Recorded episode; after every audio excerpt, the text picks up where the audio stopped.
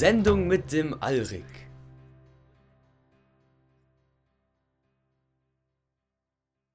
Preiset ihn, der uns Ebbe und Flut geschenkt hat. Preiset ihn, dessen Gaben uns unerschöpflich nähren. Preiset ihn, dessen Atem und Lust unsere Segel blähen. Wieder sind die zürnenden Winterstürme abgeflaut. Der alte Gott aus der Halle seines eisigen Bruders zurückgekehrt. Frohgemut, nun kehren wir zurück an die Gestade, die Schiffe voll Sorgfalt gerichtet, um nicht zu beleidigen den launischen Gott. Ein jedes Frühjahr hat der alte Gott uns willkommen geheißen. So steht auch heute die Tür offen, die Wellen sind sacht. Genug nun gepökelt und getrunken, gesprochen und sinniert. In den Wanden und an den Riemen, nun lasst uns den alten Gott preisen. Ihm das schönste Loblied von ächzenden Schiffen und schlagenden Rudern singen und seine vollen Gaben erhaschen. Blickt nun wieder, voller Zuversicht, in das offene Antlitz des Gottes und preiset ihn aus vollem Herzen. Als willkommenste Gäste nun lasst uns die Wogen und Wellen wieder besuchen. Preiset den Alten, preiset Winde und Wogen, mit euch nun wollen wir ziehen. Gebet der ersten Flut, Brevier des reisenden Geweihten.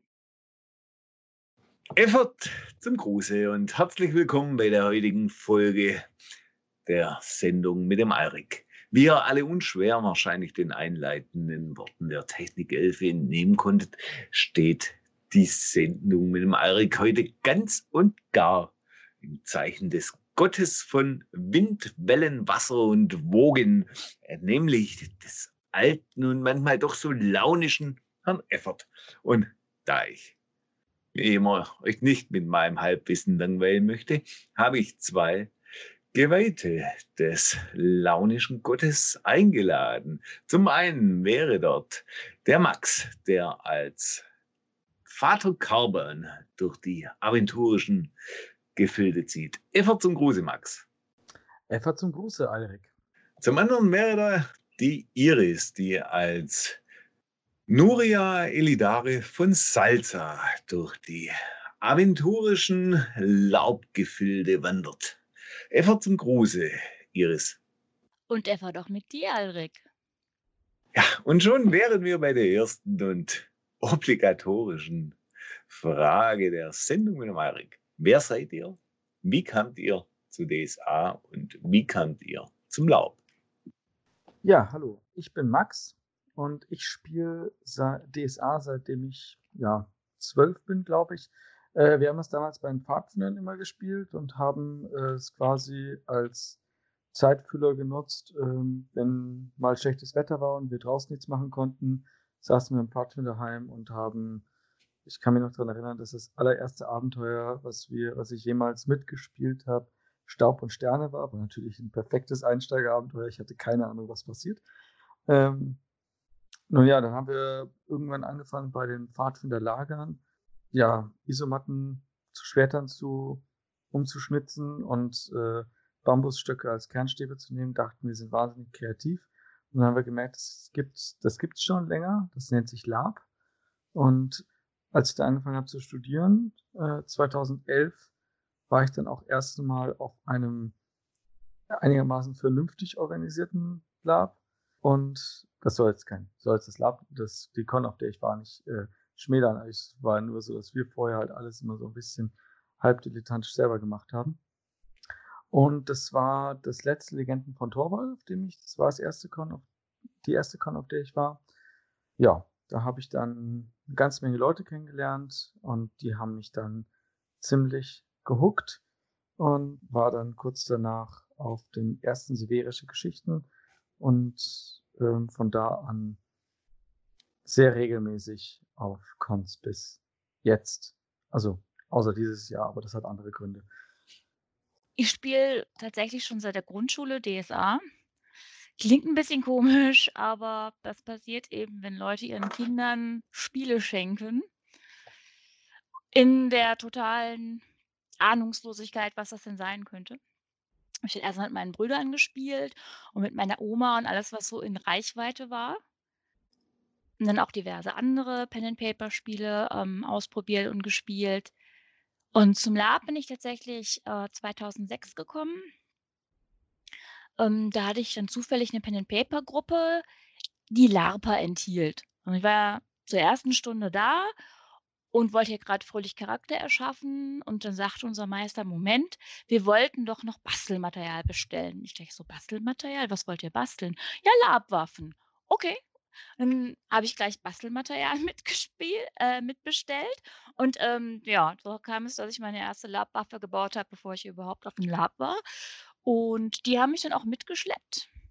So damals zur Heldentrutz-Kampagne, die sehr episch, aber auch sehr lustig war. Ich dann ganz lange NSC war.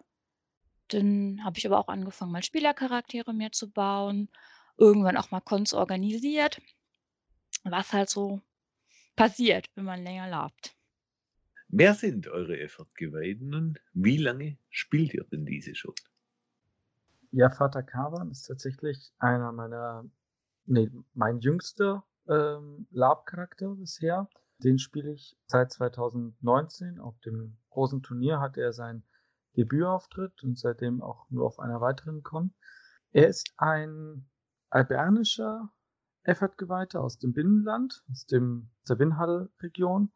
Und äh, was für ihn so ein bisschen die markante Besonderheit ist, ist, dass er dem Flussvater und der äh, Herren Rindel sehr nahe ist, so dass manche schon gesagt haben, er ist ein Flussvatergeweihter, was natürlich nicht stimmt. Er ist Effert-Geweihter. Aber der Flussvater gehört halt irgendwie in Albernia dazu. Ja, also Nuria, meine Geweihte, ist schon ein bisschen ein älterer Charakter. Die habe ich 2007 erschaffen ähm, für eine Lab-Kampagne, die dann in die Schwarzen Lande als Herzog gegangen ist. Und habe da auch teilweise mit der Unterstützung dann von mehreren Effert-Brüdern, einmal auch mit noch einem anderen Effert-Geweihten zusammen gekämpft. Ja, und dann gab es leider ein paar Jahre, wo sie eben mangels passender Cons nicht gespielt worden ist. Und dann konnte ich sie zum Glück wieder als Akademiegeweihte in Honingen rausholen für die Collegio Magicae-Reihe, wo sie dann eben auch wieder ein paar Jahre gespielt worden ist. Ja, die ist eher praktisch orientiert und ziemlich direkt und lebt natürlich alle ihre Gefühle entsprechend stürmisch aus, ja, was auch ziemlich viel Spaß macht. Spielt ihr noch andere Charaktere im Lab? Ja, also ich habe ja vorhin eben gerade schon mal gesagt, dass meine zweite Con, der ich immer zwar die sibirischen Geschichten war, und dort ist auch mein immer noch Hauptcharakter entstanden, Jerin Wisjew, der ein baunischer Musiker, Liedersammler und Historiker. Ansonsten habe ich halt generell auch relativ viele Musikercharaktere. In der Gruppe, in der auch Vater Kaban spielt, habe ich am Anfang einen albernischen Soldaten gespielt, der ebenfalls quasi Marschmusik gemacht hat, albernische Marschmusik, äh, Marschmusik sprich Boron und Tin Whistle. Äh, ansonsten halt einen rajanischen, hochadligen Musiker aus dem Horasreich. Ja, die Nicht-Musiker neben Vater Kaban, wobei Vater Kaban auch ein bisschen Musik macht, das ist bei mir irgendwie immer mit drin, ist ein bornischer adliger Krieger und ein Maraskaner, Buskur, Schwertgeselle. Ich glaube, alle anderen sind irgendwie Musiker. Ja, hm, ich muss auch sagen, ich habe ziemlich viele andere Lab-Charaktere noch. Einerseits, weil ich natürlich sehr oft NSC war und dann hat man irgendwann schrecklich viel Fundus. Aber ich erschaffe auch gern passende Charaktere für die jeweilige Con-Reihe. Ich habe zum Beispiel noch eine Raya-Geweihte und Hesinde Novizin. Die Raya-Geweihte kennt sogar den äh, Raya musizierenden Charakter von Max. Ich habe eine Torwallerin, zwei Schelme, eine Schwertgesellin aus dem Horasreich, eine halbelfische Leibwächterin, eine Elverumer Magierin. Ja, ähm, hm, man, man sieht das schon. Es wird immer mehr. Aber das ist ja auch das Tolle am Lab, dass man ganz viel ausprobieren kann. Ja, das kommt mir doch durchaus bekannt vor. Das Sammelsurium an Lab-Charakteren, die sich so über die Zeit in dem Schrank und im heimischen Fundus ansammeln und doch einen massiven Platzbedarf an den Tag legen. Ja. Ja. Warum jedoch habt ihr euch äh, Geweihte aus dem Gefolge des Wogenvaters ausgesucht? Was hat euch zu Effort bewegt? Ja, das ist aus einem Brainstorming entstanden. Ich habe ja schon am Anfang gesagt, dass ich einen äh, Soldaten in der Folge des Ritters Ian van Vasien gespielt habe. Ähm, das hat auch in der, ja auch das, was Iris gerade gesagt hat, für die Konrei Kampf und Tobrien super funktioniert. Danach nicht mehr so ganz. Und mein albernischer Hofmusiker, in dem, mit dem bin ich einfach nicht warm geworden. Insofern war so ein bisschen das Problem, ich brauche einen Charakter für die albernische Ritterlanze, die Spielergruppe dort.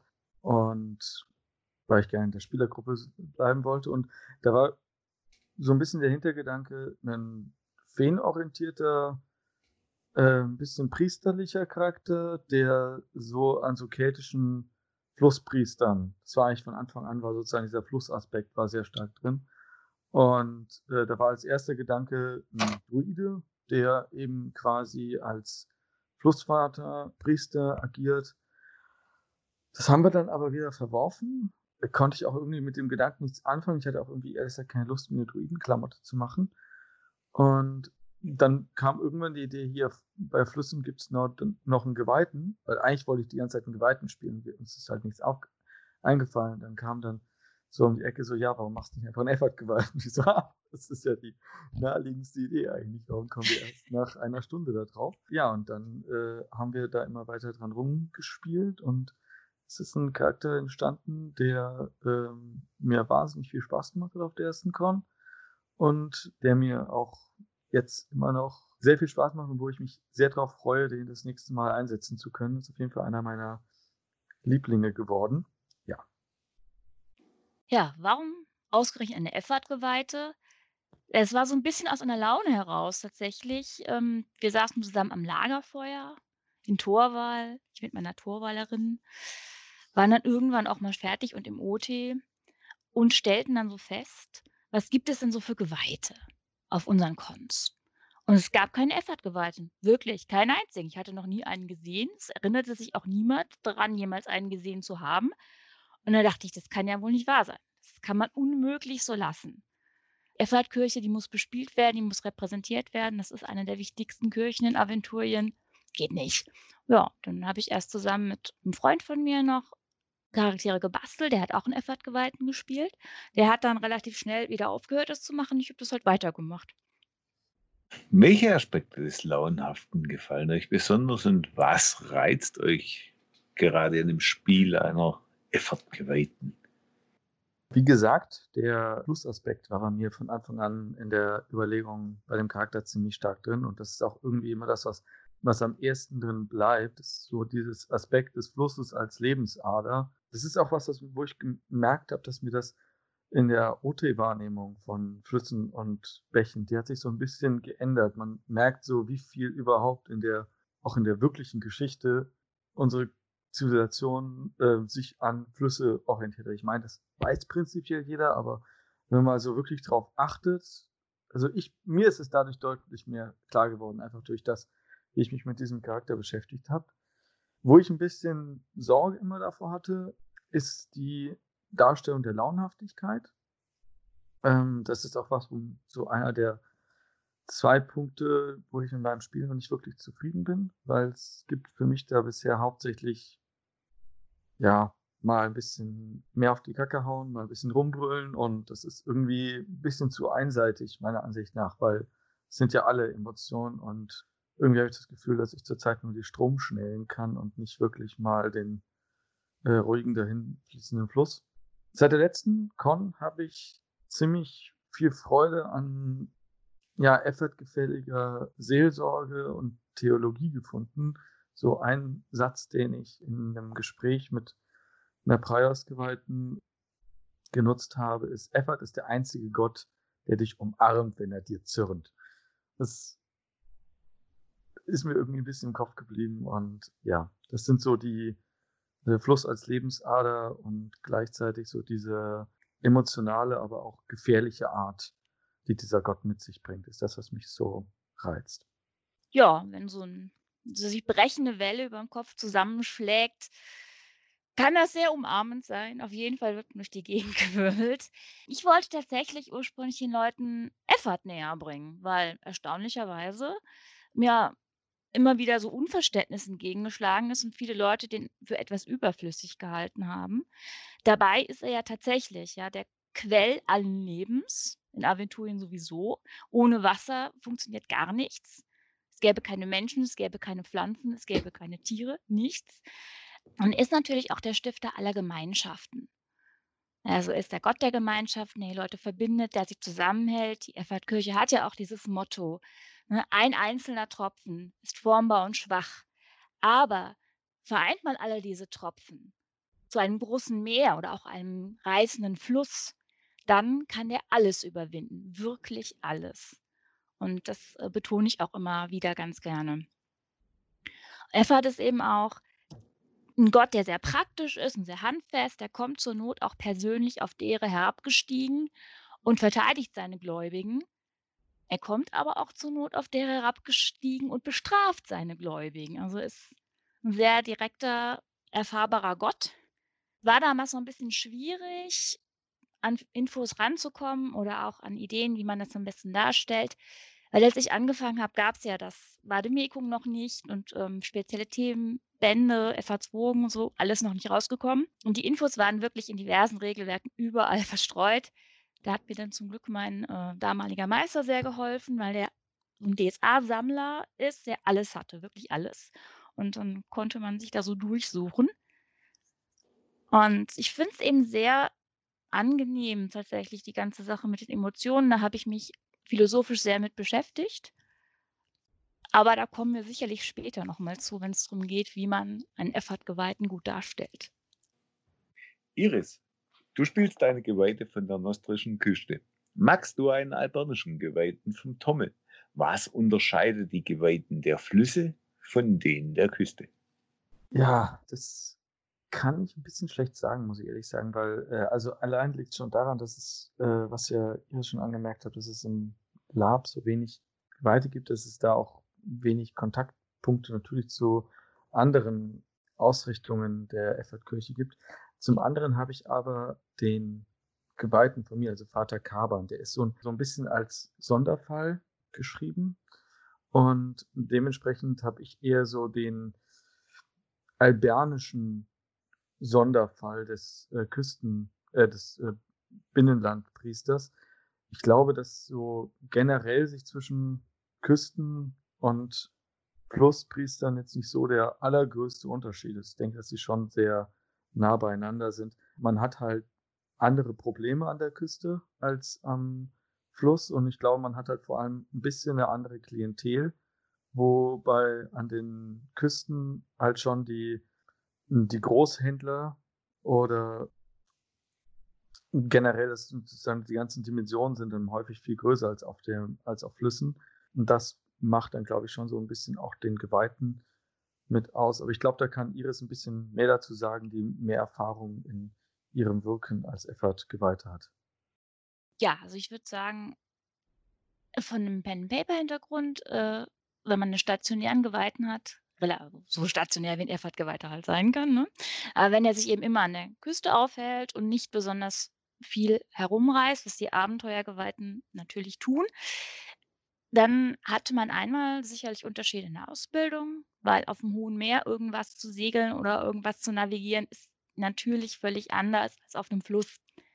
Man hat auch die ganzen Matrosen, die man dann im Meer hat und Fischer natürlich als Gläubige zu betreuen. Und das Meer übt eben auch nochmal eine ganz andere Faszination auf die Menschen aus und bestimmt das Leben an der Küste noch mehr als ein Fluss das Leben im Binnenland bestimmt. Wobei der ja natürlich auch schon extrem beherrschend sein kann, je nachdem.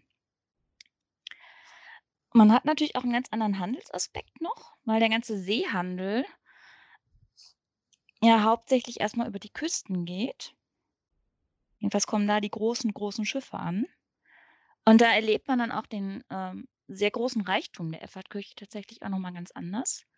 Die hat einfach sehr viel Macht. Und so im LARP würde ich sagen, es ist tatsächlich nicht wirklich wichtig. Denn man ist ja selten an der Küste oder an einem großen Fluss auf einem LARP. Das heißt, das Thema kommt im Grunde gar nicht auf, dass jemand fragt, hey, du so als Küstengeweihte, oder du so als Geweihter vom großen Fluss, wie ist das denn so? Das passiert nicht so richtig oft. Und ja, deswegen würde ich sagen, wenn man sich überlegt, einen Effort-Geweihten zu spielen, ist es nicht so wichtig, ob der jetzt von der Küste kommt oder aus dem Landesinneren, denn er wird sich ja in seinem Abenteuerleben überall mal hinbegeben. Bei Nuria ist es sogar so, dass die in der Ausbildung schon mit dem reisenden Effert-Geweihten unterwegs war. Deswegen der Weihetempel zwar in Salzerhafen ist, aber sie eigentlich schon als Novizin relativ viel rumgekommen ist. Vor allem im albanischen Volksglauben wurde ein gewisser Flussvater verehrt. Wer ist das eigentlich und wie steht die Kirche des Herrn Effert dazu? Ja, der Flussvater ist ein hohes Feenwesen und man muss dazu vielleicht ein bisschen auf, äh, ausholen, dass in Albernia die Feenwesen, vor allem die höheren Feenwesen, die als Holde bezeichnet werden, die sind eine reelle Präsenz. Und man hat sich mehr oder weniger aus der Not heraus damit arrangiert, dass man mit diesen sehr mächtigen Wesen arbeiten muss. Und dadurch hat sich eine Verehrung entwickelt, die manchmal ein bisschen mit Religion verwechselt werden könnte, beziehungsweise in manchen Kreisen sogar wie eine Religion gelebt wird. Aber im Prinzip ist es eher so ein Handel mit einfach als sehr mächtigen Wesen. Und äh, der Flussvater ist eben ein solches hohes Feenwesen, welcher im großen Fluss lebt. Allerdings glauben oder vermuten, das, vielleicht ist in dem Fall der, der, Begriff Glaube nicht ganz so geschickt zu nutzen, vermuten die Albernier und mit auch Vater Kaban, dass alle Feenwesen, die in den Flüssen ähm, Albernias leben, irgendwie dem Flussvater unterstehen. Und dementsprechend wird der Flussvater eben auch äh, angerufen und es werden dem Flussvater Geschenke gebracht, damit er seine Knechte oder seine Untergebenen, seine Vasallen, wie auch immer man das bezeichnen mag, ja, unter Kontrolle hält oder dass man, dass er verhindert, dass die äh, den gegenüber den Schiffer, äh, Schiffern böse äh, gesinnt sind. Ich rede mal so ein bisschen subjektiver. Äh, Vater Kavan sieht den Flussvater als Vasall Efforts, also als einer aus dem Gefolge Efforts. Und damit könnte man vielleicht sagen, auch als Alveran ja, die offizielle Haltung der Kirche ist da relativ zwiegespalten. In Albernia, soweit ich das weiß, wird die äh, in Anführungsstrichen Verehrung des Flussvaters toleriert. Weiteren Aventurien wird er, glaube ich, nicht als Alveraniar betrachtet. Ja, also das ist in der Tat eine extrem subjektive Meinung von Vater Kaban, muss man dazu sagen. Denn die Meinungen über den Flussvater und was er jetzt eigentlich ist, gehen lokal ziemlich weit auseinander. Außerhalb Albernias kennt den sogar kaum irgendjemand, außer er beschäftigt sich sehr, sehr mit dem Effat-Glauben. Denn der gilt schon als Al Alvaraniar-Effert, definitiv. Deswegen hohes Feenwesen, das sagt eigentlich keiner in der Effertkirche. Außer halt natürlich jetzt, wenn er die entsprechende Flussvater-Ausrichtung hat, was, wie Max ja schon gesagt hat, ein speziellerer Fall ist. Viele sehen in ihm auch eine Verkörperung des Herrn Effert selbst, wobei das auch jetzt das andere Extrem der Meinung ist, was man dann vielleicht so in der Mainstream-Kirche nicht unbedingt so vertritt. Weil das da könnte man auch schon überlegen, ob das jetzt so leicht ketzerisch ist oder auch nicht. Und wenn man eins nicht möchte, dann ist es natürlich den Herrn Effert zu erzürnen. Sollte man einfach nicht tun. Den Herrn Effert nicht zu erzürnen, den Herrn Effert nicht zu erzürnen, da gehört in erster Linie eine gute Darstellung einer Gefährtin oder eines Gefährten von Wind und Wogen dazu. Wie stellt man einen Effortgeweihten im LARP richtig dar? Und wann sind die großen Momente eines oder einer Efferdi? Außer, dass man natürlich automatisch dafür die Verantwortung trägt, wenn es auf der Con mal wieder regnet. Also ähm, im Grunde, wenn man sich dem Effortgeweihten als Charakter nähern möchte, geben die Gebote tatsächlich schon sehr gute Richtung vor. Ne, eins der wichtigsten Gebote, außer bitte gehen Sie nicht zu nah ans Feuer heran, ist, alle Emotionen auszuleben. Und das bedeutet aber auch im Umkehrschluss, dass man sich selber sehr gut wahrnehmen muss und eben auch diesen Filter, den automatisch ja jeder Mensch so im echten Leben zwischen seine rohen Emotionen und die Außenwelt setzt, wegnimmt. Das ist ein bisschen schwierig, sich dem zu nähern. Ich habe mir halt selber gesagt, das ist sicherlich ein großer Teil der spirituellen Ausbildung der Effort-Geweihten, dem die sich dann eben nähern. Dass man sagt, also man ist selber sehr aufmerksam, man ist sehr achtsam. Es fördert auch sehr die Intuition tatsächlich. Also Effort-Geweiht sind in der Regel sehr intuitiv und dadurch auch sehr, sehr schwer zu belügen, muss man auch sagen. Die durchschauen vieles sehr schnell. Ob das dann sie wirklich weiterbringt im Sinne von Plot und so weiter, das ist eine andere Geschichte. Da kann es eben häufig vorkommen, dass man durchaus weiß, was passiert, aber die Herrn Magier vielleicht noch zwei Stunden weiter diskutieren, bevor sie dann auf den Geweihten hören. Kann passieren.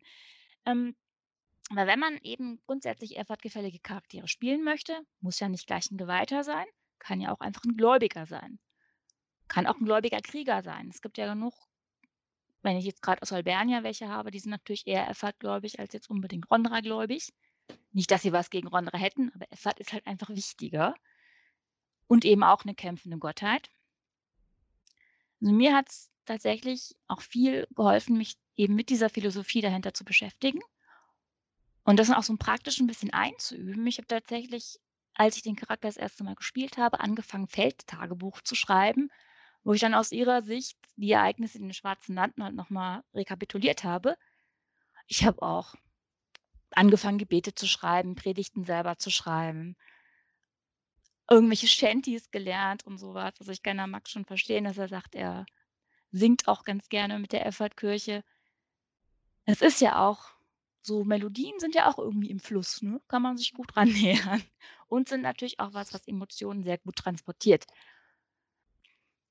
Also, man sieht schon, du kannst mich grundsätzlich nachts um drei wecken, irgendein Problem schildern und fragen, was Nuria dazu sagt. Ich weiß es. Und außerdem, ne, zum Thema Regen möchte ich nur sagen, das ist ein ganz gemeines Klischee. Es regnet grundsätzlich nicht auf Cons, wo ich mit meiner Effort-Geweihten bin. Schon fast seltsam, dass das so ist. Es hat ein einziges Mal geschneit, aber da war Effort nicht dran schuld. Es war tatsächlich der Zartag eines Virum-Geweihten. Da fand ich das sogar extrem passend. Und das einzige Mal, wo es wirklich und dann aber wie aus Eimern gegossen hat, war bei der Endschlacht von Collegio Magicae gegen den großen, oberbösen, namenlosen Priester mit seinen Schergen. Und da fand ich das dann wieder sehr passend. Ich habe mich von Herrn Effert sehr unterstützt gefühlt. Der hat so viel Schlamm auf den Boden gebracht, dass die Bösewichte ausgerutscht sind. Also das fand ich schon mal super mitgekämpft. Vielen Dank nochmal dafür.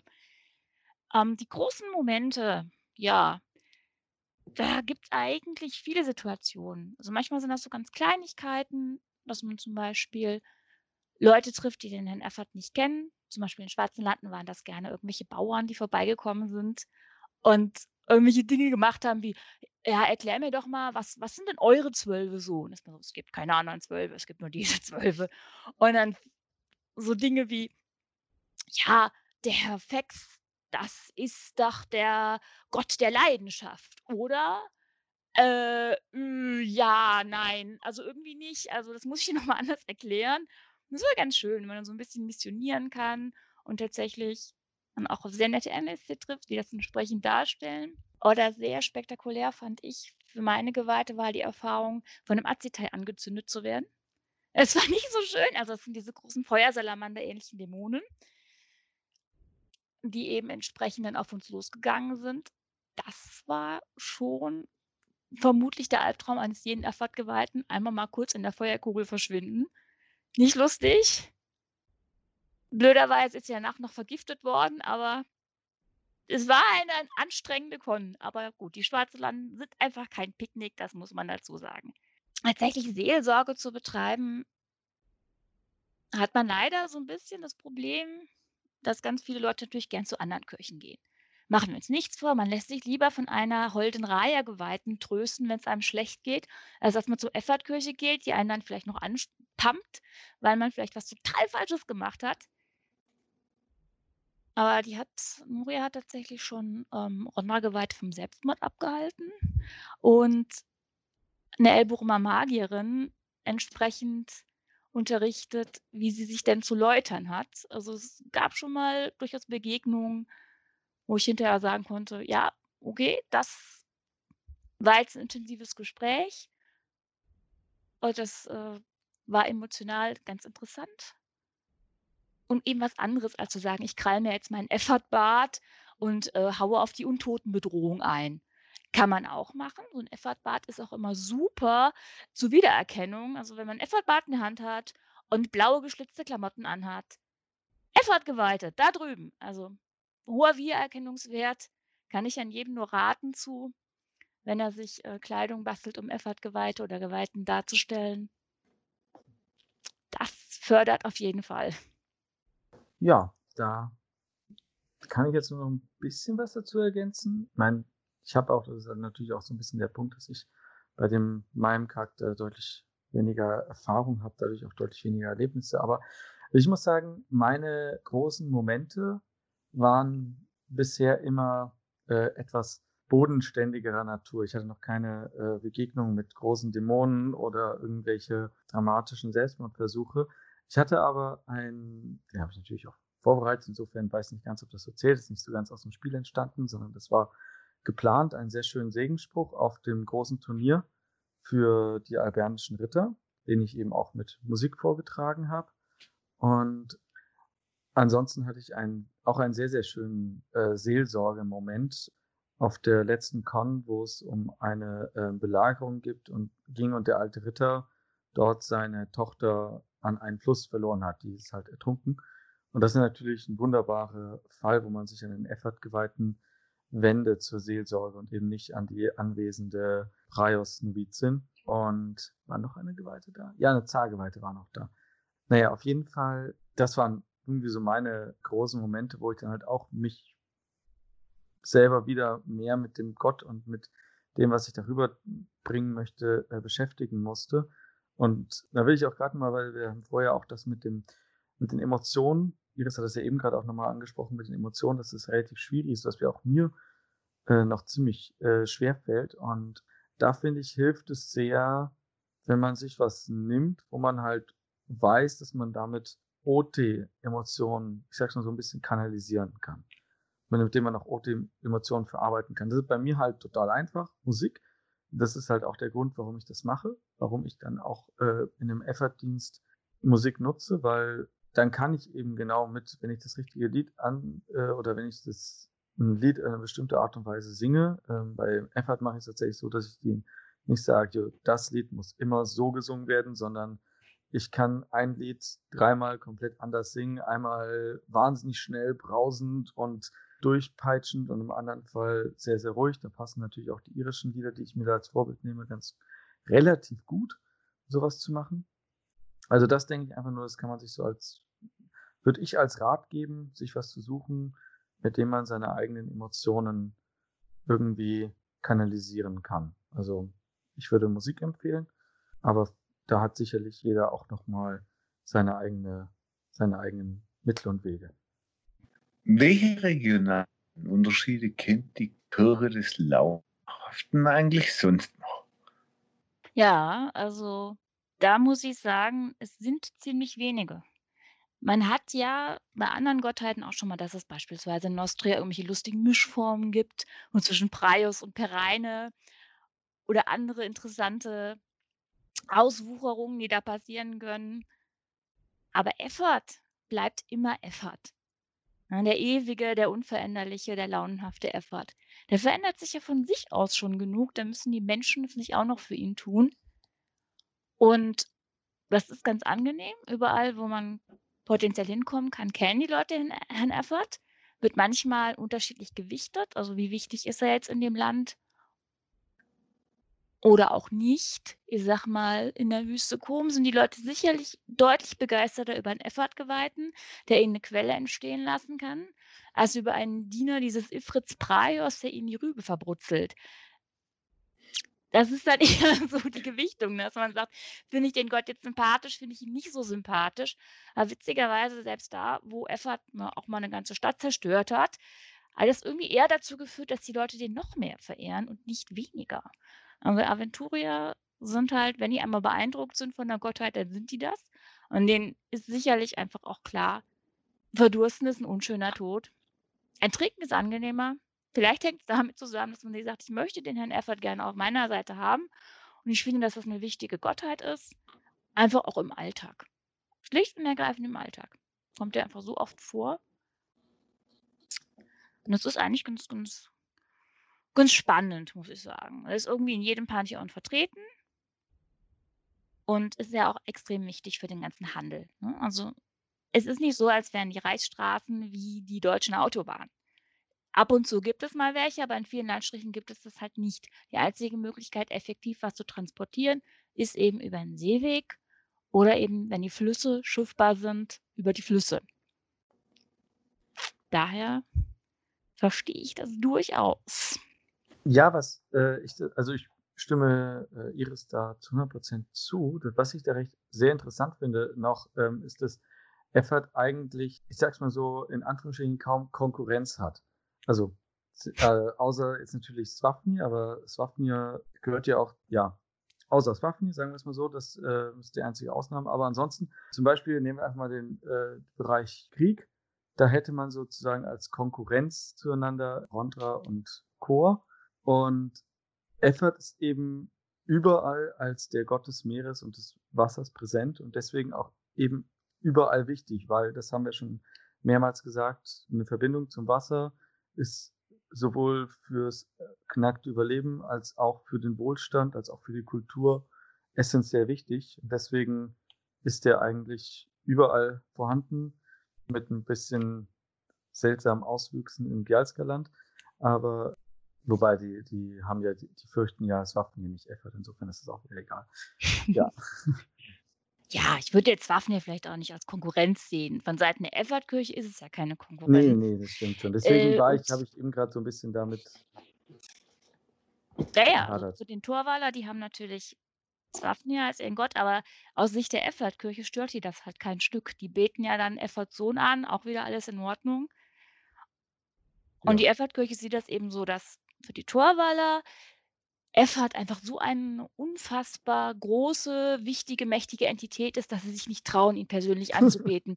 Und damit äh, kann die Kirche auf jeden Fall leben. Ne, in der Berne hast du ja schon am Anfang gesagt, ist da noch ein bisschen Feenglaube, der sich damit reinmischt.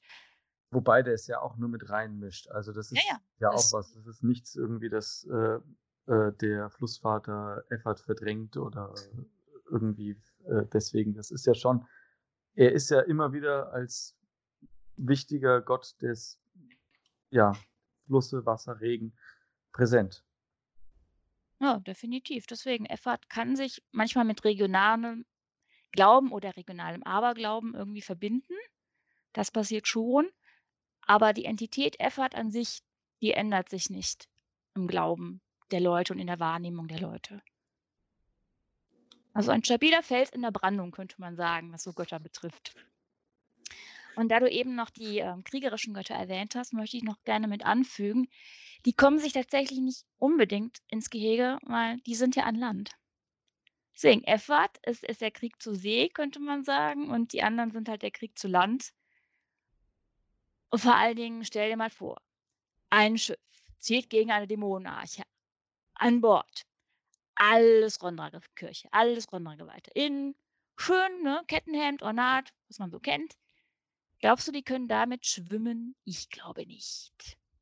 Deswegen klarer Nachteil, wenn die sich auf See begeben. Das überlassen ja dann doch der Effert-Kirche auch.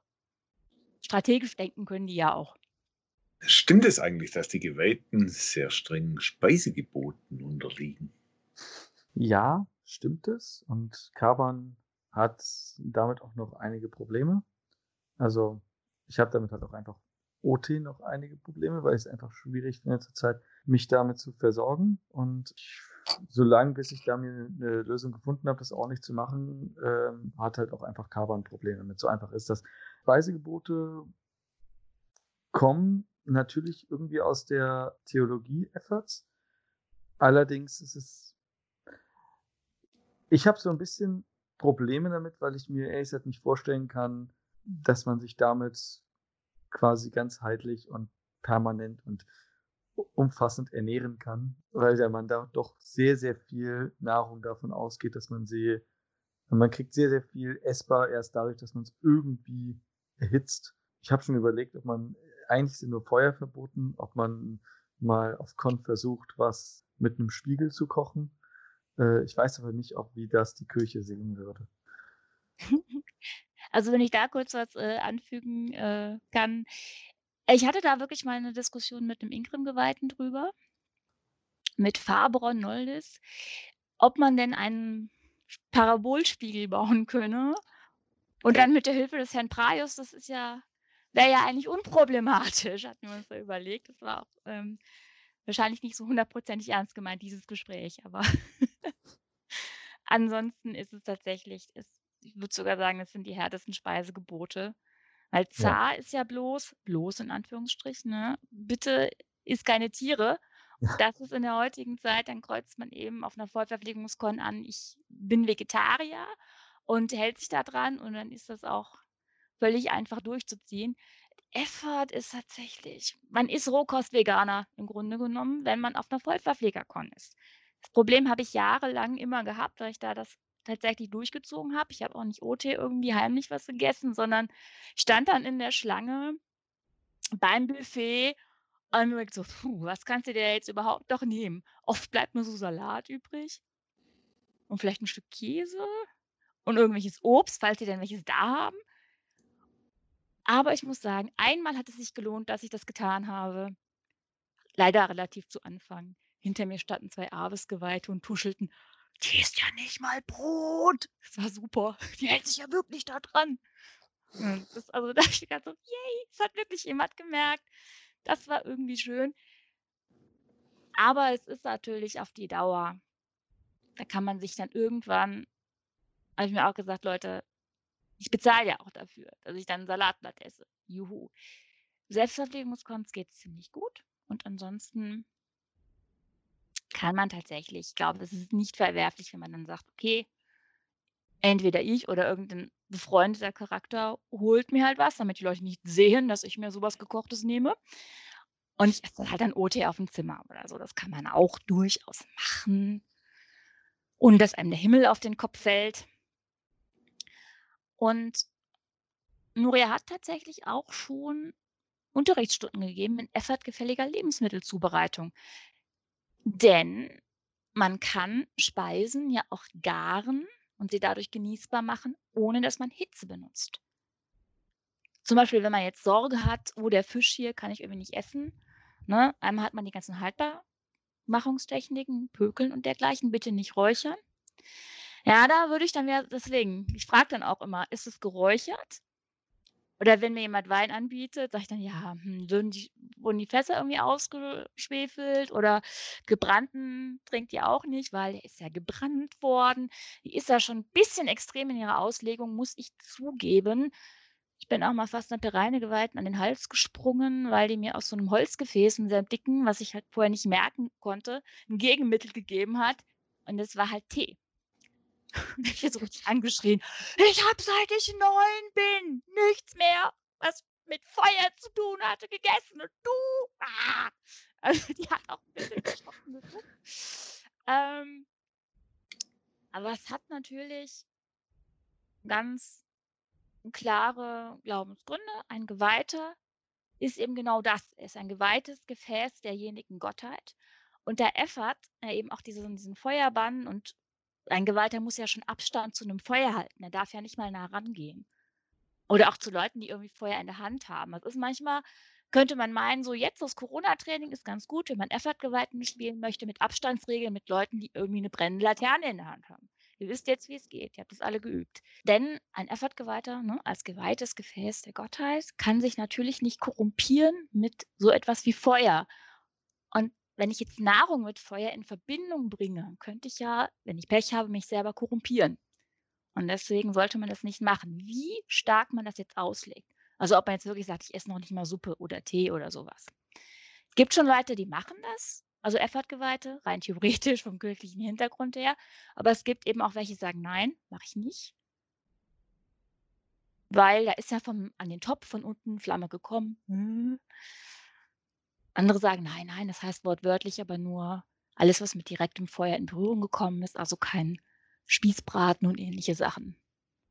Aber das ist tatsächlich ein bisschen Auslegungssache und Max kann sich ja überlegen, ob du vielleicht irgendwie da ein bisschen eine moderatere Richtung spielst oder eben, ob du wirklich sagst: „Na ja, komm, im Zelt sieht's keiner. Ich kann den Fisch auch mit Säure garen, also mit Zitrone oder Essig. Das geht auch, wenn ich da Sorge habe, der ist schon zu alt und ich möchte mich nicht vergiften, dann geht das auch damit. Es dauert nur ein bisschen länger. Ja, also was du gesagt hast mit den Vollverpflegercons, da wollte ich auch mal nachfragen, wenn ich denn so einen Weg für mich gefunden habe, ob es nicht einfach geht, dass ich dann ein bisschen weniger bezahle und dafür nur aber mal schauen, wie da die Orga mitmacht. Hat bisher bei mir noch keiner gemacht. Ed Orgas, die jetzt zuhören. Deswegen, es gibt Orgas, da kannst du ja leider nicht so viele.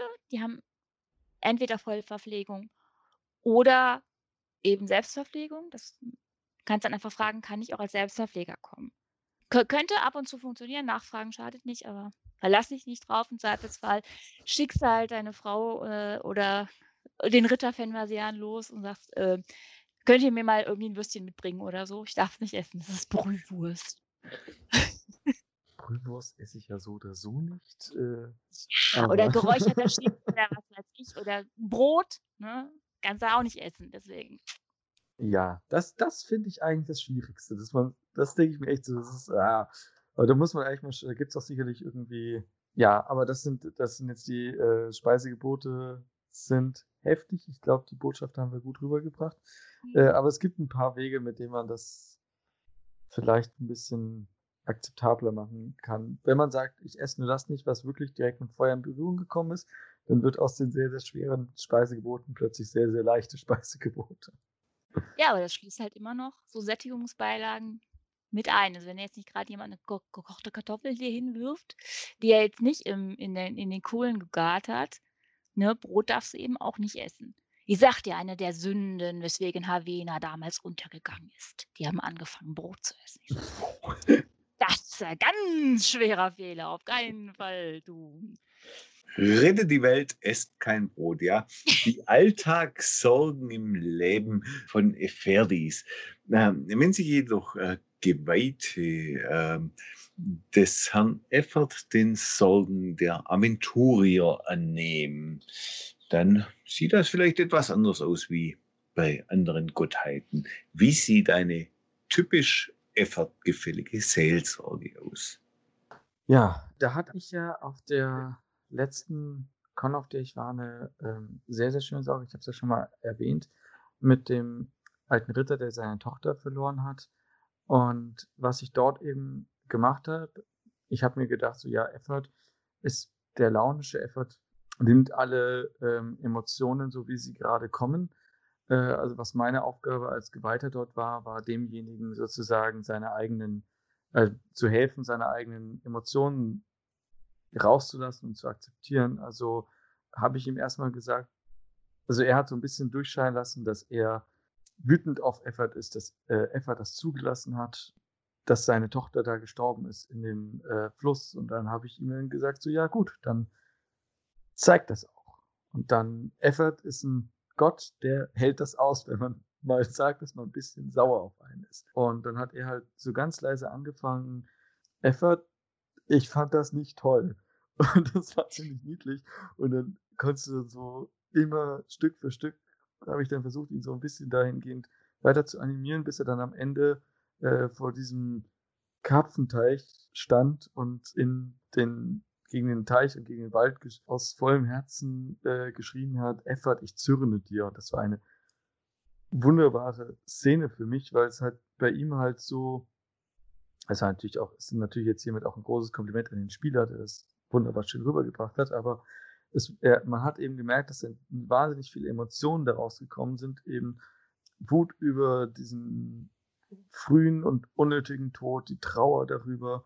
Und das finde ich, für mich ist das so die Quintessenz der effortgefälligen Seelsorge, dass ich die Leute dazu bringe, ihre eigenen Emotionen eben rauszulassen erstmal und dann, dann kommt natürlich erstmal eine gewisse Art und Weise Zusammenbruch, weil der Ritter saß dann auch weinend vor meinem kleinen Schrein und vor diesem Teich und konnte sich dann langsam wieder aufbauen, aber es ist eben die äh, Überzeugung von meinem Geweihten und tatsächlich auch meine als OT-Person, dass wenn man erstmal diese Emotionen zugelassen hat und sie danach, äh, dass man sie danach dann besser verarbeiten kann und damit dann auch mit irgendeinem Ereignis besser abschließen kann. Das hat natürlich gewisse Grenzen. Also wenn ich dann das Beispiel, was Iris vorhin gebracht hat, denke, wenn ich jemanden habe, der gerade kurz vorm Selbstmord steht, dem würde ich jetzt nicht sagen, lass jetzt mal alle Emotionen raus. Das führt nämlich vielleicht dazu, dass er genau das macht, was er vorhatte. Ähm, da muss man natürlich ein bisschen feinfühlig sein, aber ich finde diese grundsätzliche Idee ist eine Idee, mit der man sehr gut arbeiten kann und mit der ich auf jeden Fall sehr gut klarkomme. Ja, also das ist tatsächlich sehr, sehr individuell mit der Seelsorge. Einfach, äh, weil da so, ja generell würde ich jetzt anderen Kirchen auch sagen, nicht so richtig das Grundrezept gibt. Aber ein Effort-Geweihter wird tendenziell eher fragen, wie fühlst du dich? Und nicht wie ein Preisgeweihter nachbohren, was hast du genau gemacht, wann, wie, wo, wer und überhaupt, wer waren die Beteiligten? Und dann wird sagen, wie geht's dir damit? Wie fühlst du dich jetzt? Und man kann sich natürlich als Effort-Geweihter einerseits sehr gut in jemanden reinversetzen, weil man die Emotionen ja auch wahrnimmt von dem anderen und nachempfinden kann. Kleine Gefahr kann sein für einen Effort-Geweihten, dass der ein Stück weit mitgeht in die Emotion des anderen mit rein, was ja nicht seine eigene ist in dem Moment, wo er das Mitfühlen ein bisschen übertreiben kann, wenn er selber Pech hat. Denn das ist natürlich in manche Richtungen möchte man nicht gehen. Das möchte man gar nicht fühlen. Aber man darf ja nicht sagen, nein, Herr Effert, ich möchte das jetzt gerade nicht fühlen. Der Effert, der möchte, dass man das alles fühlt. Also so gesehen, manchmal ein bisschen kompliziert, aber grundsätzlich versucht halt Effert nicht und die Effert-Kirche halt nicht zu sagen, hey, was du jetzt da empfindest, ist irgendwie falsch oder du musst jetzt bitte krampfhaft heiter und fröhlich sein oder Zorn, Zorn ist das Böse. Nee, die sagen, alles, was du fühlst, ist jetzt gerade richtig. Das, was du damit verbindest, ist für dich jetzt erstmal richtig.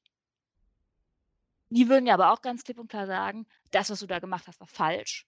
Wenn jetzt einer kommt und sagt, ich habe da diese Untoten erhoben aus Versehen. Ja, das ist wirklich schon passiert im Leben eines Charakters. Dann ähm, sagt ich natürlich nicht, ja, du war jetzt nicht so schlimm, fühlst du dich halt nicht so gut, kann passieren. Nee, sagten natürlich, das war nicht in Ordnung. Ich kann jetzt sagen, wie du da wieder rauskommst, was du als Buße machen kannst und äh, wie, wie wir deine Seele da irgendwie wieder rauskriegen. Aus irgendwelchen Untiefen, wo du dich jetzt gerade verfangen hast. Und das ist auch was, wo meine Effort immer sagen würde, hey, Sterben ist nicht das gleiche wie Seele verlieren. Die Seele ist viel, viel, viel wichtiger. Das heißt, ich werde nicht irgendwelche Soldaten irgendwo hinschicken, wo gerade Gefahr ist, nur um Leichen rauszuholen. Keine Chance. Die bleiben bitte hier und lassen sich nicht umbringen. Das macht man nicht. Das ist nicht in Ordnung. Aber andererseits eben auch, hey, wenn es dir jetzt schlecht geht, die Effertkirche empfängt dich mit offenen Armen. Du kannst alle Dämme brechen lassen und dich mal richtig schön ausheulen in Efferts Armen gar kein Problem. Du kannst unglaublich sauer werden. Wir haben noch Holz zu hacken da drüben. Also da gibt es viel. Was man vielleicht, was vielleicht problematisch sein könnte, würde ich dann vielleicht doch die Reihergeweihte rausholen. Wenn man sich so Hals über Kopf in irgendwen verliebt und da den Rat der Effertkirche möchte. Das ist ein bisschen schwierig, weil die natürlich von so subtiler Diplomatie nicht so viel halten. Die würden sagen, ja, sag doch einfach äh, ü, äh, ü, ja, aber Stand und nein. also subtil sind die nicht, die sind direkt. Deswegen, wenn du einen, wenn du äh, gerne ein bisschen beschwichtigendes Anflunkern haben möchtest, geh nicht zur Effortkirche, ja, kriegst du das nicht. Da kriegst du eine direkte Antwort, du kriegst aber auch Mitgefühl.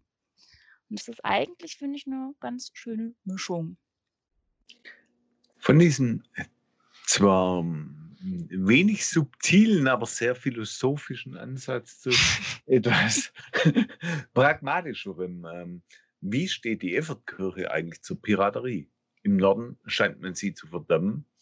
Während man sie im Süden toleriert und auch Piraten als effortgefällige Seeleute sieht. Es gibt sogar den einen oder anderen Effortgeweihten, der sich mit, ja, ähm, nennen wir es unverteiltem Reichtum, äh, seinen Tempel finanziert.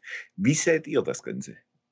Ja, also ich denke ja generell, dass es bei der Frage halt auch so ist, dass so ein bisschen so eine, eine gewisse Konfliktfreudigkeit in der Effertkirche da doch durchscheint, weil Piraten sind sehr wahrscheinlich effertgläubig. Also ich denke mal in den allermeisten Fällen, also und in den restlichen Fällen sind sie, ja, oder Safnir natürlich, ich glaube, da, da kommt eine ganze Menge Piraten in Anführungszeichen zustande.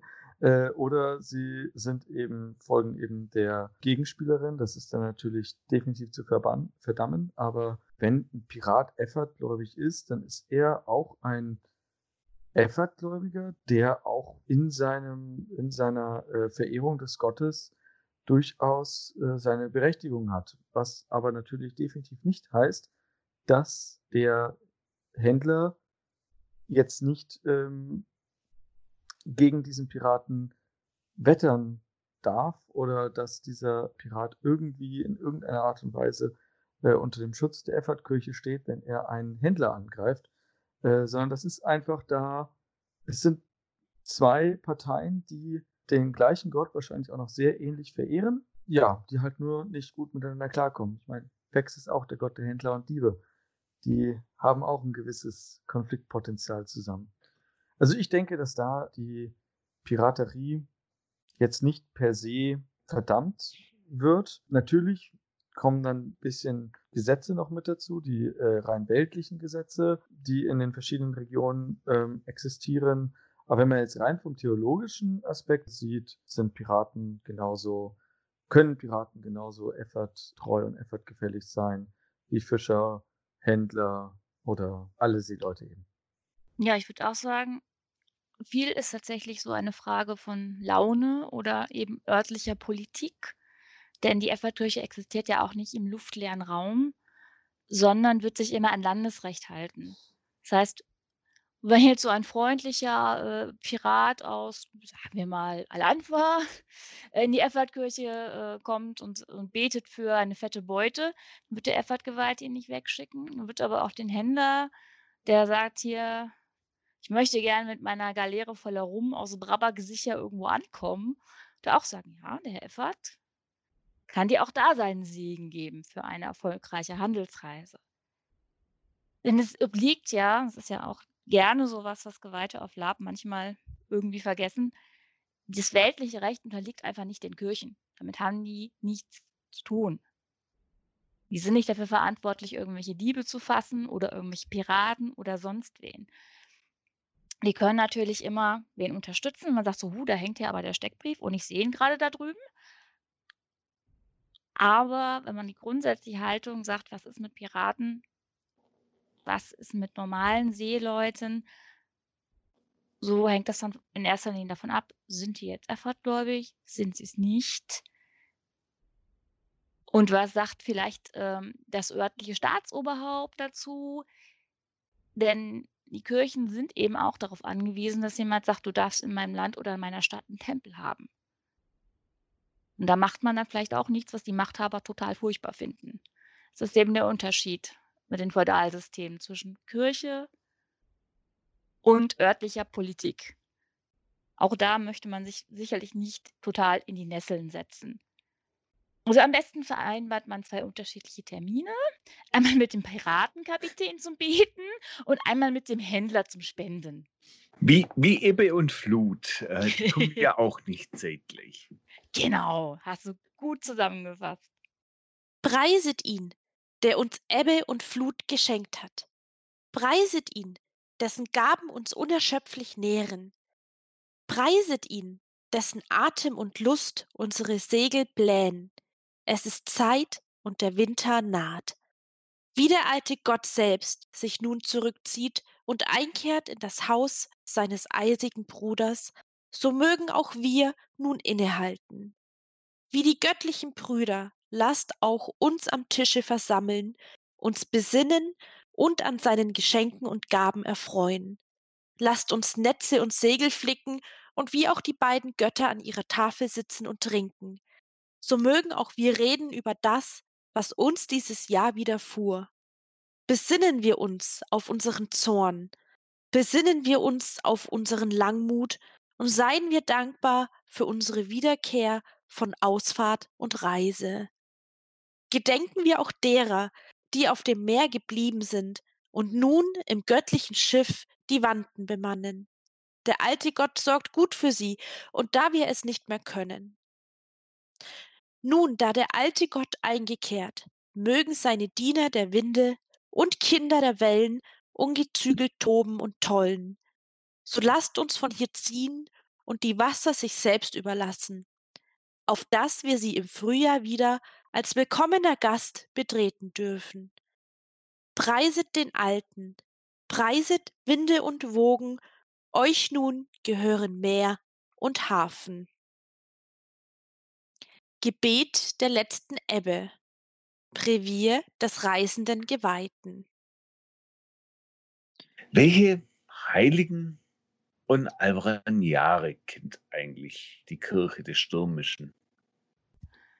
Ja, also da gibt es tatsächlich eine ganze Menge. Ähm, zum Flussvater wird sicherlich Max gleich noch was sagen wollen. Aber wir möchten natürlich auch Lata, die Drachenschildkröte, nicht vergessen. Oder die zwölf Winde, ganz, ganz wichtig. Ich persönlich, also meine Gewalt persönlich, mag ja Sancta Elida, nach der hat sie sich auch ihren Weihenamen gegeben. Das ist eine Heilige der Effatkirche, die während einer Hungersnot äh, von Salza ne, nach Brabak eine Ladung Getreide gebracht hat. Klingt jetzt nicht so schwierig, war aber während der namenlosen Tage. Deswegen ist die Nationalheilige in Brabak. Und grundsätzlich eben die Schutzheilige vor namenlosem Wirken und ähnlichem Gezücht. Dann gibt es auch manchmal da Berührungspunkte zu anderen Kirchen. Man kann sich zum Beispiel, wenn man mal einen Streit mit einem Borongeweihten haben möchte, das ist schwierig, aber man kann das hinkriegen, wenn man anfängt, über Liayella zu reden. Das ist eigentlich eine Neckerin und da müsste man denken, klar, logisch, Effert-Heilige, ne? Wasserwesen, Effert, völlig klar. Sagt die Effertkirche auch. Aber die Boron-Kirche kommt dann mit, aber die hatte mal was mit dem Herrn Boron. Ja, genau. Wenn alle Wesen, Entitäten, Menschen, was auch immer, die mal was mit Boron hatten, der Boron-Kirche zugesprochen werden. Wo kommen wir denn dahin? Das geht nicht. Also ihr seht, es ist ganz interessant. Man kann sowas auch als Aufhänger nehmen, sich mal mit anderen Kirchen, ich will jetzt nicht sagen, die Wolle zu kriegen, aber einfach mal ein interessantes Gespräch zu führen. Und eben, man kann auch so heiligen Geschichten auch ganz gerne mal irgendwelchen Gläubigen erzählen, wenn die nicht auf Anhieb irgendwie irgendetwas mit Effort in Verbindung bringen, kann man dann immer sagen, ja, aber damals, da war doch dieser oder jener Heilige. Und die Drachenschildkröte, muss ich sagen, finde ich, ist irgendwie ein ziemlich cooles Viech. Äh, ich meine, Alvarania.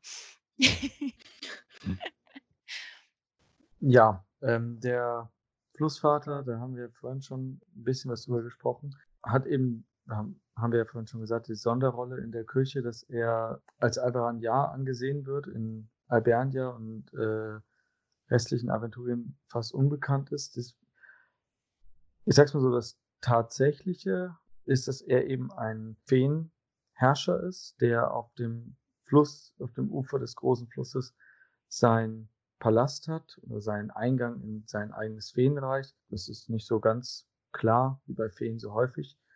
Und wie in Albernia eben üblich, ist dort, vermischt sich dort eben Aberglaube mit tatsächlichen, mit Wahrheiten, indem eben Tätigkeiten, die mit Trial and Error äh, rausgefunden werden, genutzt werden, um Feenwesen zu besänftigen. Und so gibt man eben dem Flussvater, bevor man einen wichtigen, bevor man in, äh, in den Fluss ablegt, irgendwelche Geschenke. Da kann äh, ein bisschen Salz, was man in den Fluss tropfen lässt, dazu sein. Das kann der Schluck Whisky für den Flussvater sein. Da hat, glaube ich, jeder einzelne Dorf und jeder Fischer seinen eigenen kleinen Aberglauben. Ja. Wichtig ist eben erst ein, ein wichtiges und hohes Feenwesen, was in der, was aber auch in der Verehrung in der, innerhalb der Kirche bekommt. und das ein in Albernia eine sehr alltägliche Verehrung ge äh, genießt, gerade von den Leuten, die regelmäßig auf den großen Flüssen unterwegs sind.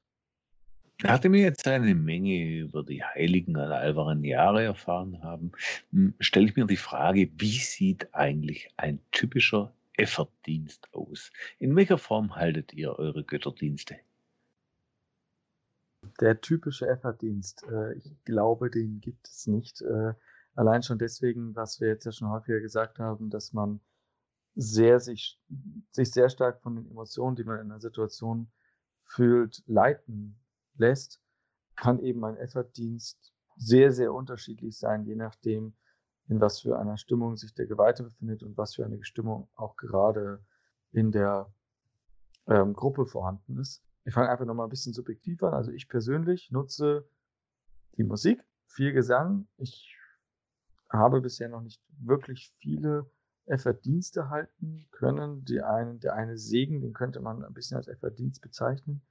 Ansonsten hatte ich da bisher noch nicht wirklich das Glück. Ich hoffe, dass ich zumindest in meiner Spielergruppe ein paar Gesänge und Praktiken etablieren kann, sodass so ein gewisses, ich sag's mal, Mannschaftsgefühl entsteht.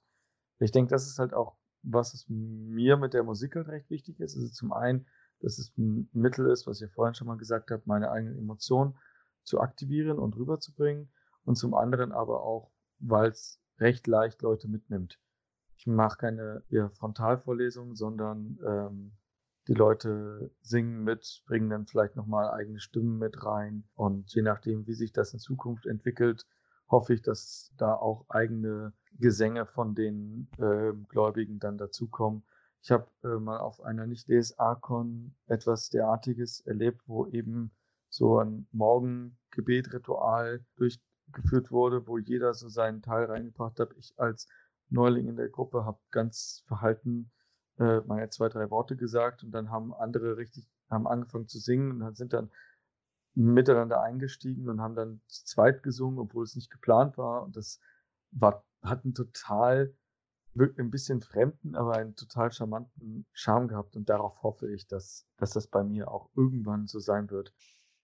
Ja, ich würde sagen, man hat leider meiner Erfahrung nach auf Con nicht so oft die Möglichkeit, einen Effortdienst gerade zu halten, beziehungsweise man sollte nicht damit rechnen, dass man einen geplanten Gottesdienst durchziehen kann mit Effortgeweihten. Sehr wichtig ist tatsächlich einfach, was geht gerade in der Gemeinschaft vor? Brauchen die jetzt zum Beispiel eine Motivationsrede, oder will vielleicht gerade jemand heiraten? Man darf nicht vergessen, auf Schiffen kann man super heiraten. Ich habe im Portfolio auch einmal eine Trauzeremonie äh, geschrieben.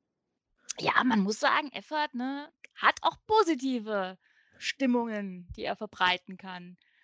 Er brüllt einen nicht immer an. Das ist ja auch wieder nur Klischee, wenn man so möchte. Aber man kann versuchen, sich so ein paar Eckpunkte zu setzen. Man sagt, gut, die habe ich auf jeden Fall irgendwie immer mit. Die kann ich, wenn ich jetzt spontan was machen möchte, auch benutzen. Zum Beispiel, ich habe hab bestimmte Segensformeln, die ich gerne zur Eröffnung oder zum Abschluss spreche. Ich habe immer Trockenfisch dabei, die ich dann an die Leute verteile. OT-Wittensee ist meistens extrem ekelhaft. Aber IT muss man ja sagen, Trockenfisch ist ja klassischer Reiseproviant. Der Aventurier findet das eigentlich nicht seltsam. Dann kann man natürlich mit Weihwasser immer arbeiten. Ich würde jetzt keinen Weihwassersprengel nehmen, sonst fühlen die Leute sich vielleicht ein bisschen katholisch berührt. Das lässt man dann lieber. Aber Wasser zum Segnen benutzen geht natürlich auch immer schön. Wenn man Gewässer hat, könnte man die Leute auch mit auch tatsächlich drin stehen lassen im Fluss. Wenn es so ein Bächlein ist, ne? Ich würde die jetzt nicht irgendwie in den Rhein treiben. Hm, lieber nicht.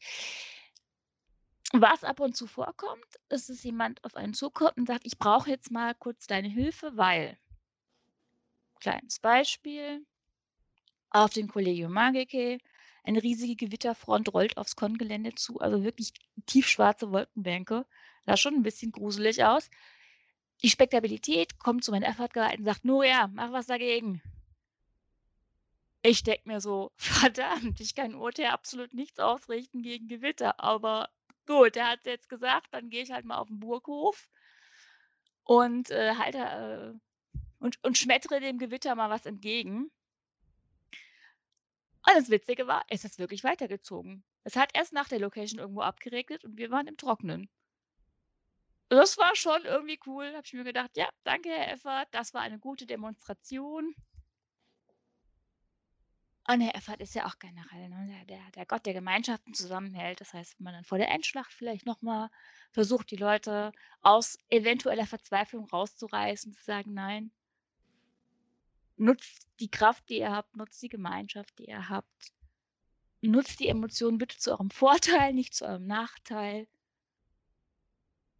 Ha, aber grundsätzlich muss man eben tatsächlich gucken, was ist grade los?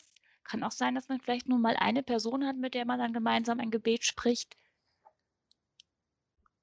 Aber das kann ja auch schön sein. Also, es hilft, wenn man 'n bisschen vorbereitet ist, sich schon mal 'n paar Situationen überlegt hat, vielleicht auch mal Gebete aufgeschrieben hat, die man dann dabei hat.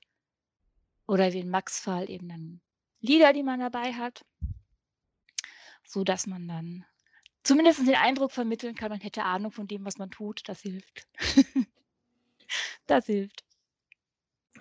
Doch nicht nur Götterdienste muss eine Geweihte oder ein Geweihter des Herrn von Wind und Wogen beherrschen. Äh, die Ausbildung eines Epheri beinhaltet wohl noch andere Dinge. Was könnt ihr uns, äh, über diese Ausbildung, ihre Inhalte und auch ihre Gefahren und Risiken erzählen?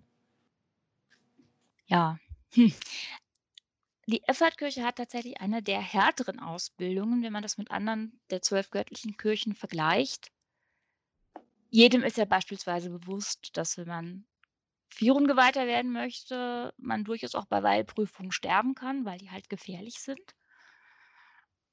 Das ist bei der Effertkirche allerdings genauso. Also, da ertrinken regelmäßig welche, wenn man dann so 'ne Weihprüfung hat oder einfach nur 'ne Ausbildung, die besagt: „Oh, guck mal, ein Sturm. Da hast du diese Nussschale.“ „Wenn du morgen lebend zurückkommst, machen wir weiter mit der Ausbildung.“ Ja gut, das ist natürlich gefährlich, ne? Muss man einfach mal sagen. Das Meer ist eben unberechenbar, Stürme sind unberechenbar und das ist einfach gefährlich. Und für jemanden, der Effort-Geweihten werden möchte, lauern natürlich noch mehr Gefahren als für jemanden, der vielleicht nur in Anführungsstrichen auf'm Schiff normal angeheuert hat.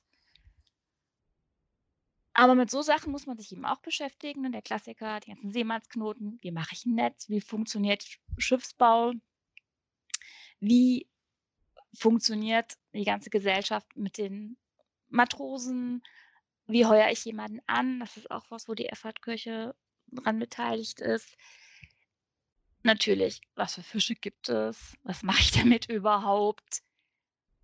Die zu Anfang auch schon mal erwähnte Beschäftigung mit den eigenen Emotionen. Das ist eben sehr, sehr, sehr wichtig, macht aber im Endeffekt den Effort-Geweihten auch zu einem, auch wenn das vielleicht für Außenstehende auf den ersten Blick nicht so wirkt, einem der stabilsten Charaktere, die man so haben kann.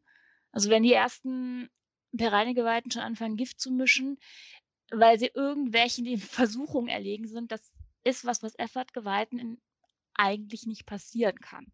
Weil die haben ja nicht irgendwelche emotionalen Schwachstellen, die haben das ja durchlebt. Das heißt, die sind quasi austherapiert, wenn man so möchte. Und können eben deswegen auch mit Anfeindungen und Versuchungen und starken Emotionen umgehen. Das haben die gelernt. Das ist für die auch sehr, sehr wichtig.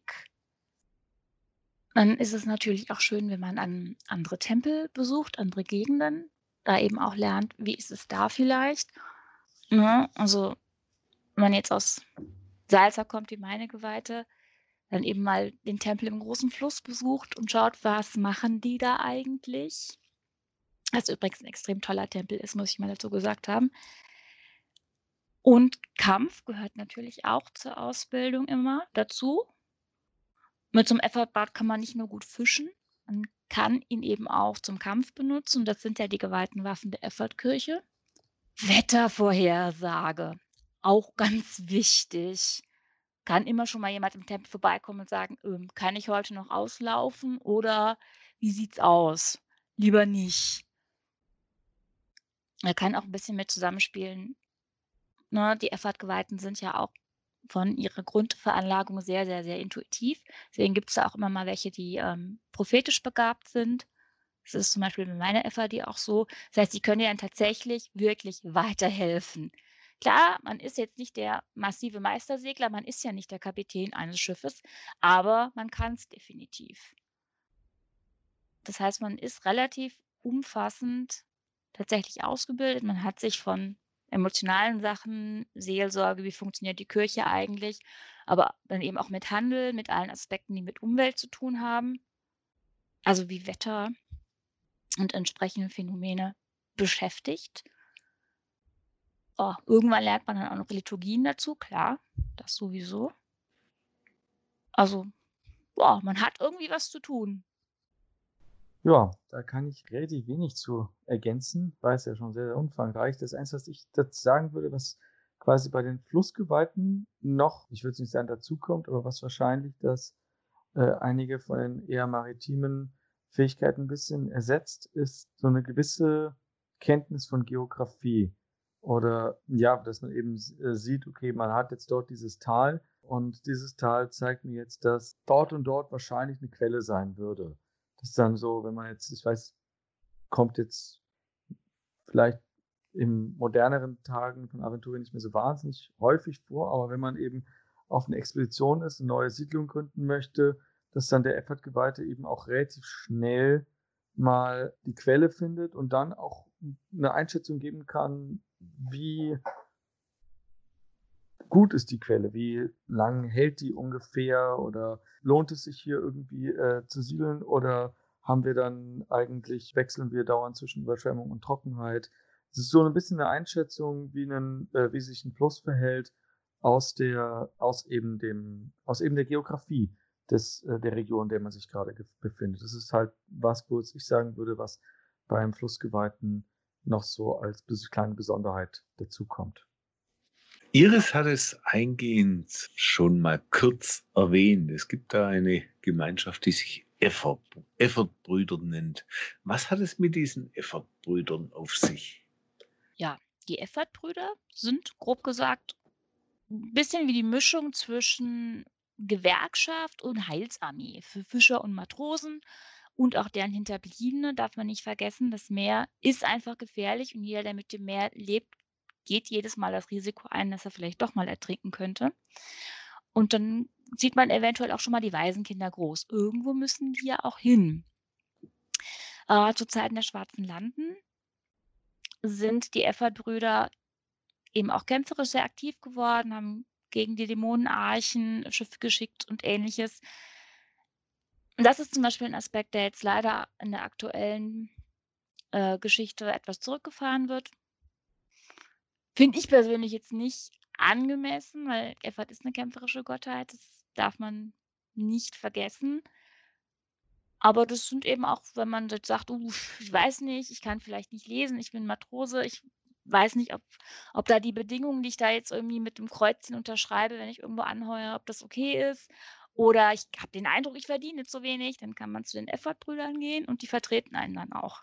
Also die leisten dann auch so bisschen Rechtsbeihilfe und äh, man ist eben nicht allein. Wenn man das Gefühl hat, man ist allein, dann geht man zu den Effort-Brüdern und schon hat man eine Gemeinschaft, die einen unterstützt.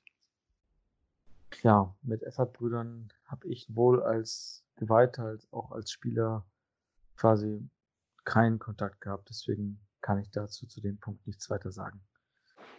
Aventurien äh, wird vom Güldenland durch den Effortwald getrennt. Was ist dieser Effortwald eigentlich genau und warum gibt es den überhaupt und warum trennt er die Kontinente und warum, wieso, weshalb? Vielleicht könnt ihr uns da aufklären. Also Effortwald, das ist eins der beeindruckenden Dinge, die Herr Effert den Menschen geschenkt hat. Und zwar als Reaktion auf etwas, was man definitiv nicht tun sollte. Nämlich zur Zeit der Grönländischen Besiedlung ähm, fingen da gewisse Optimatenfamilien an, Pläne zu schmieden. Charybdorot ist so irgendwie sympathischer. Könnten wir doch Effert absägen und lieber Charybdorot anbeten. Die haben diesen Kult auch in Aventurien dann natürlich mit rübergebracht. Und um das zu unterbinden, hat der Herr Effert einen beseelten Wall im Meer der sieben Winde geschaffen, der eben die Güldenländer von den Aventuriern trennt und den Kontakt zwischen den Kontinenten eben unterbrach, um diese ganzen frevelischen Umtriebe auch auszulöschen. Also man sieht, machst du was, was Effert nicht möchte, greift er ein. Also quasi Machtdemonstration, kann man so sagen, gewesen und hat eben auch bis heute Bestand. Es gibt da jetzt ein paar Sachen, wo auch mal Durchlässe da sind, aber man kann immer noch nichts, soweit ich weiß jedenfalls, von Myranor nach Aventurien rüberbringen. Das ein paar Leute verirren sich ab und zu mal, aber wie gesagt, es ist ein beseelter Wall. Der kann selber auch mal Dinge entscheiden. Ja, da kann ich es mir nicht nehmen lassen, das muss man auch einfach sagen, es ist ja auch ein OT-Werkzeug. Finde ich ein sehr geschicktes, Ja. wie man die beiden äh, Kontinente voneinander trennt. Ich mochte tatsächlich, als ich mit DSA und Aventuren angefangen habe und dann irgendwann mal so reingerochen habe, dass es sowas wie Myranor gibt, mochte ich den Effortwall überhaupt nicht. Ich dachte mir so, das ist so ein, ja, was soll das sein? Es ist irgendwie eine große Wasserwand oder ist es einfach nur, äh, oder ich konnte mir es nicht vorstellen. Ich fand es irgendwie, es war Deus Ex Machina und dann so ist er mir Ja, wirklich. und so, es ist halt Deus Ex Machina, weil, wie du gerade schon gesagt hast, es ist halt ein Gott, der was nicht wollte, der was gemacht hat. Punkt.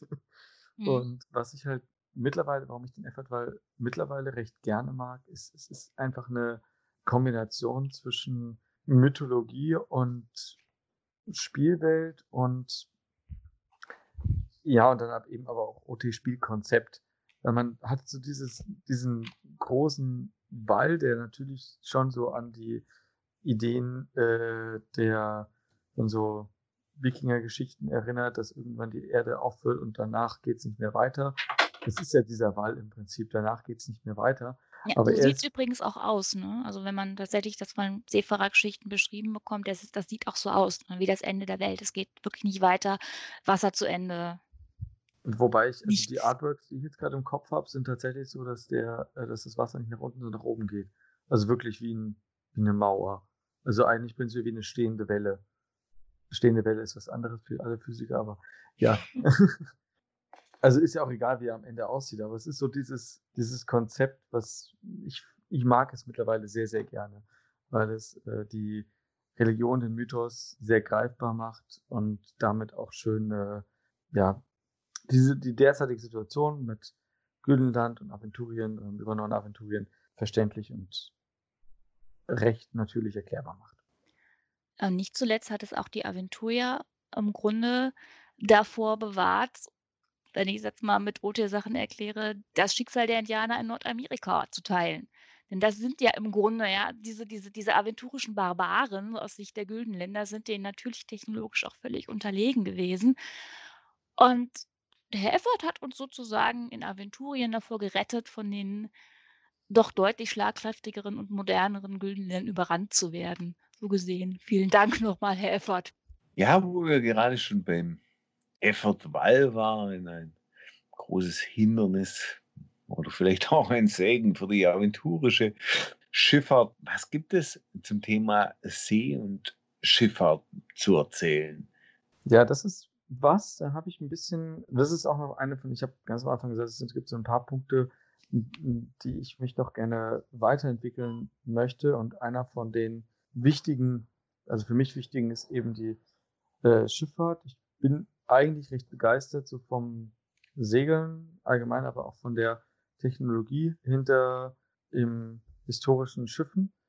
Und würde das gerne ein bisschen vertiefen um da auch später dann mehr das ins Spiel reinzubringen.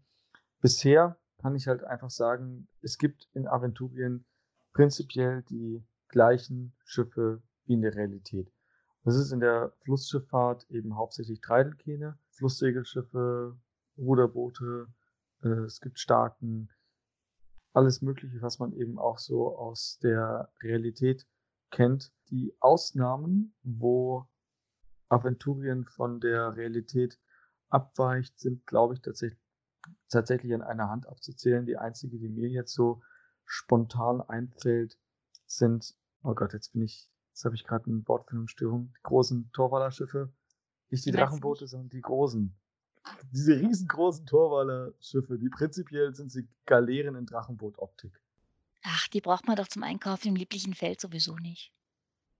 Kommt man Fluss nicht mit hoch. Nee, nicht wirklich. Aber ja, dadurch allein, dass uns jetzt gerade der Name nicht einfällt, ist schon so ein bisschen so ein Zeichen, dass das einer der wenigen Schiffe ist, die wirklich von der Realität stark abweichen, weil es eben solche schlicht und ergreifend nicht gab. Ansonsten fällt mir ehrlich gesagt gerade nichts ein. Es fällt mir gerade kein Schiff ein, was nicht irgendwie genauso in der Realität existiert hat.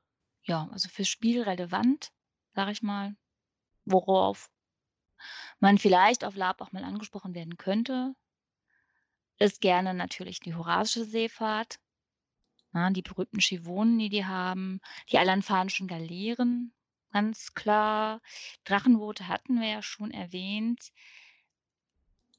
Das sind so Sachen, gerade weil man vielleicht auch mal einen Torwaller trifft auf einer Con, über die man tatsächlich sich dann unterhalten kann. Es gibt ja natürlich auch ein paar gelegentliche auftauchende oder verschwindende Inseln, Geisterschiffe, finstere Ungeheuer dergleichen. Aber, und da sind wir wieder bei, was passiert einem denn wirklich auf Lab? Man ist ja in der Regel nicht an einem Gewässer. Und daher ist es auch ein Themengebiet, was so gut wie gar nicht bespielt wird. Also da fragt einen eigentlich niemand nach. Man trifft vielleicht mal einen Händler, der irgendwie davon erzählt, dass er irgendwelche Ladungen in irgendwelche Schiffe gebracht hat oder mit was er so handelt. Oder ein Torwall, der damit prahlt, dass er irgendwie die das tollste Drachenmodell aller Zeiten hat. Aber grundsätzlich ist das auch gar nicht schlimm, wenn man möglicherweise so ein armer Binnenländer äh, oder Stadtkind ist, noch nie auf einem Boot gewesen im ganzen Leben. Das soll einen nicht daran hindern, Effort-Gewalten zu spielen. Das kann man trotzdem machen. Das ähm, fällt quasi nicht auf auf Con. Also zum Glück. Das Ja. ich war einmal tatsächlich wirklich auf einem Schiff, auf einer Con, aber da war ich nicht mit meiner Effort gehalten. Ja, ich weiß, da beneide ich dich auch immer noch sehr dafür. Danke, Also wie gesagt, es ist auch äh, eher so ein Spleen von mir, wo ich das gerne können wollen würde. Ich habe außerdem gerade eben nochmal das UDW, also unter Westwind rausgekramt und nachgeschaut. Das sind die Winddrachen. Das sind die, es sind prinzipiell, im Prinzip sind es Galeeren mit Drachenbootoptik. Also es ist äh, Galeonen mit Drachenbootoptik. Es ist einfach, fällt nichts anderes ein, wie ich es einfacher beschreiben könnte. Ja, ist halt fürs Pen and Paper quasi relevanter als fürs Lab an sich. Ja. Dämonenarchen sieht man auch selten, außer vielleicht mal als Modellschiffchen. Vielleicht, wenn, fingierten Seeschlacht im Horasreich auf einem Teich, aber ansonsten, ja. Nein. das- das war das Bootähnlichste, was ich so im normalen Con-Alltag und in Gesprächen darüber je erlebt habe. Ja, wir brauchen mehr Kunst zur See.